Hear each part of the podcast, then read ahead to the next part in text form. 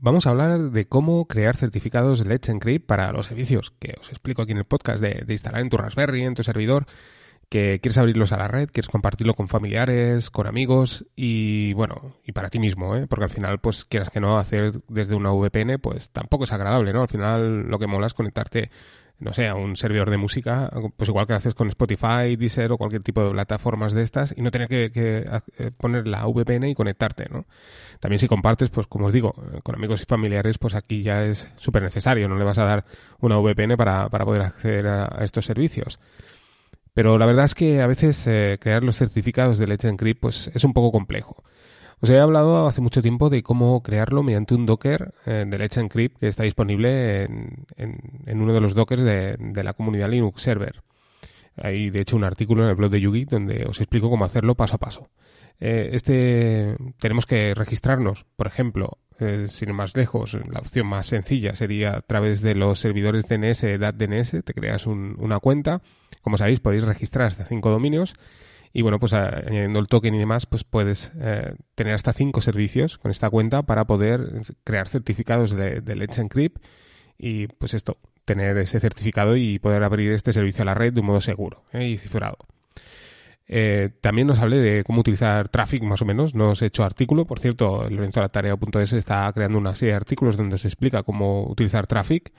Es un servicio que, que está muy bien, o sea, cuando entiendes el funcionamiento, es el, bueno, no es sencillo, pero es sencillo, ¿vale?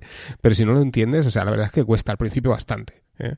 el funcionamiento en sí, pues al final está compuesto de dos archivos. ¿eh? Un archivo que sería eh, el archivo de configuración que tú creas, donde ahí sí que tienes que añadir el, este dominio por ejemplo, de DNS que vamos a utilizar, pues el dominio que tú utilices, vamos a poner, por ejemplo, de DNS que es gratuito, lo añades ahí y bueno, puedes crear, digamos, como subdominios eh, ligados a este dominio. ¿eh? Por ejemplo, pues puedes utilizar, eh, yo siempre os pongo de ejemplo, por cierto, hay ya un oyente que lo, que lo ha registrado, en su día estaba disponible el de yugeek.datdns.org. Bueno, pues ya alguien lo ha registrado, que siempre lo ponía de ejemplo. puedes utilizar, por ejemplo, jellyfin.yugeek.datdns.org, por ejemplo.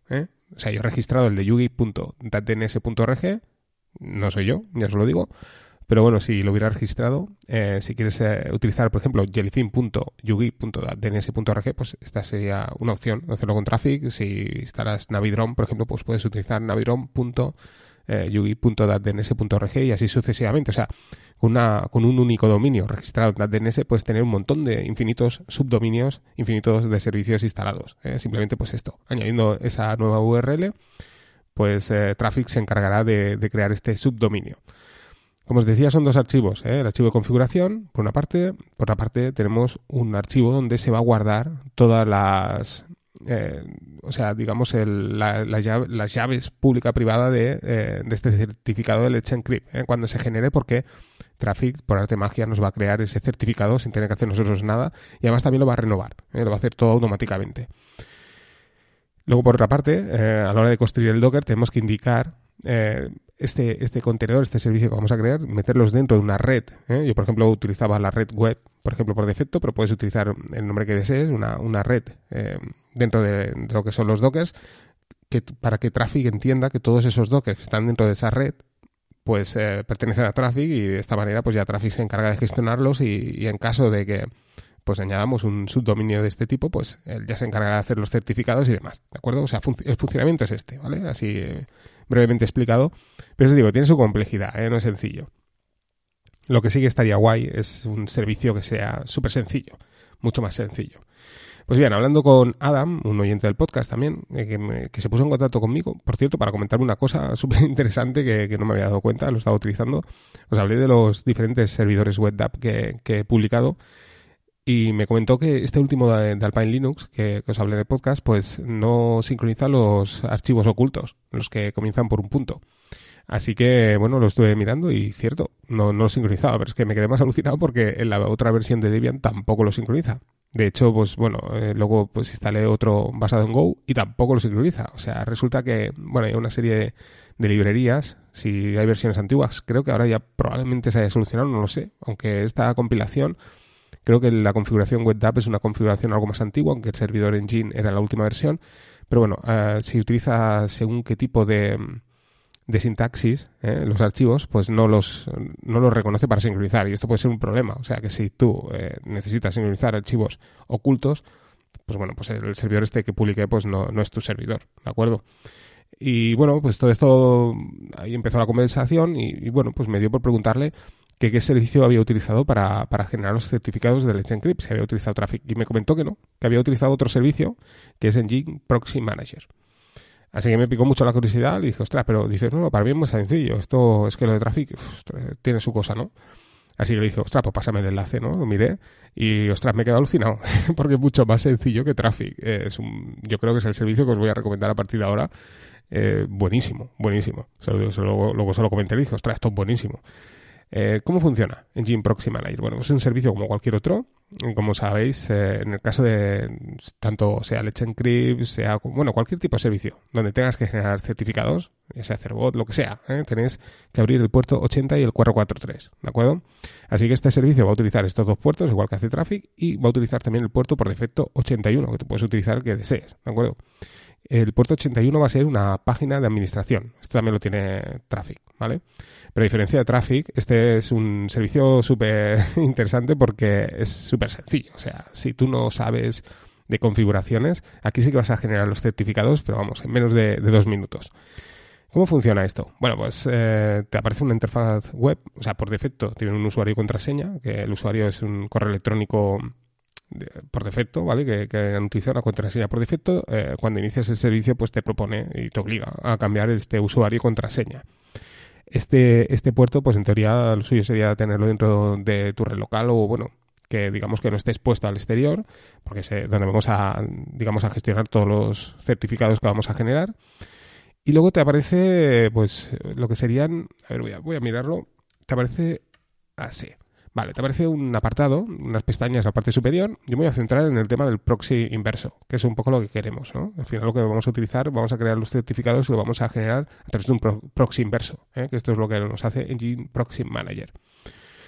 Pues aparece una pestaña donde aparece SSL Certificates. ¿eh? Serían los certificados SSL. Pues tan sencillo como eh, irte aquí, ¿vale? Eh, hay una opción donde pone Add SSL Certificate, o sea, añadir un, certificado SSL, ¿vale? O sea, pues abrimos, voy a, voy a hacerlo yo aquí ahora simultáneamente, nos aparece la opción Let's Encrypt, genial. Te pone nombre de dominio, bueno, pues pones el nombre del dominio que deseas, eh, dices que sí, que estás de acuerdo con los, los términos de servicio del Let's Encrypt, le dices que sí, le das a guardar, y por arte de magia, el servicio te va a crear el certificado. O sea, es alucinante, ¿no? Dices, ostras, ya está. Pues sí, sí, ya está. Y ahora tú dirías, bueno, ¿y ahora qué? ¿Y ahora cómo, cómo, cómo lo enlazo este? Pues bueno, en la página principal aparece una opción donde pone proxy host. ¿eh? Pulsamos aquí. Y bueno, pues le damos a añadir eh, proxy host, ¿vale? Nos aparecerá una ventanita pequeña donde nos aparece el nombre del dominio, Aquí en la parte superior ponemos el nombre del dominio que hemos registrado. Vamos a suponer que voy a registrar Jellyfin, voy a abrirlo a la red para compartirlo, ¿no? Sería, pues, por ejemplo, jellyfin.yugi.dns.org, ¿no? El que he generado en el paso anterior el certificado del Encrypt. Bueno, pues lo pondría aquí. Eh, luego, debajo, pues te aparece eh, la conexión, bueno, te aparece el HTTP, ¿vale? Y te pone eh, la IP, pues pongo la IP de mi servidor. Imaginaros que mi red local este servidor de Jellyfin utiliza la IP pues, 192.168.1.100, vamos a suponer, ¿vale? Y el puerto, pues el 8096 que utiliza el Jellyfin. Pues bien, lo pongo aquí, ¿vale? Pongo esta IP interna y pongo pues el 8096, ¿vale? Luego me voy al apartado SSL, eh, le digo que fuerce eh, la conexión por SSL y le doy a grabar. Y listo. Por arte de magia, eh, Engine Proxy Manager va a abrir este servicio a la red con el certificado que he generado en el primer paso de Let's Encrypt y ya estará disponible, accesible fuera de mi red local. Como es súper sencillo. O sea, la verdad es que me he quedado alucinado. Mola bastante este servicio, sobre todo para muchos de los que me escucháis, que, sé que me comentáis, ostras, y sé que es, la barrera final, ¿no? O sea, lleguéis a este punto, lo del tema tráfico, y dices, oh, es, la, es la barrera, ¿no? Y me comentáis, sí, pero ostras, yo es que, claro, lo he hecho con WireGuard al final y funciona, pero ostras, abrir los, generar certificado, abrir el servicio a la red, es un poquillo complicado. ¿eh? El tema de traffic, pues es un poco complicado, hay que, hay que aceptarlo, hay que reconocerlo. En cambio, con Engine Proxy Manager la verdad es que es muy sencillo. Eh, puntos a favor, puntos en contra. Bueno, o sea, como a favor que tiene la sencillez. O sea, si tú te dedicas a hacerlo de esta manera, pues es súper fácil, ¿vale? Si es para gestionarlo tú, tenerlo tú en tu red local, estos servicios, lo quieres abrir a la red, la verdad está genial, ¿eh? A nivel usuario es fantástico este, este, este servicio.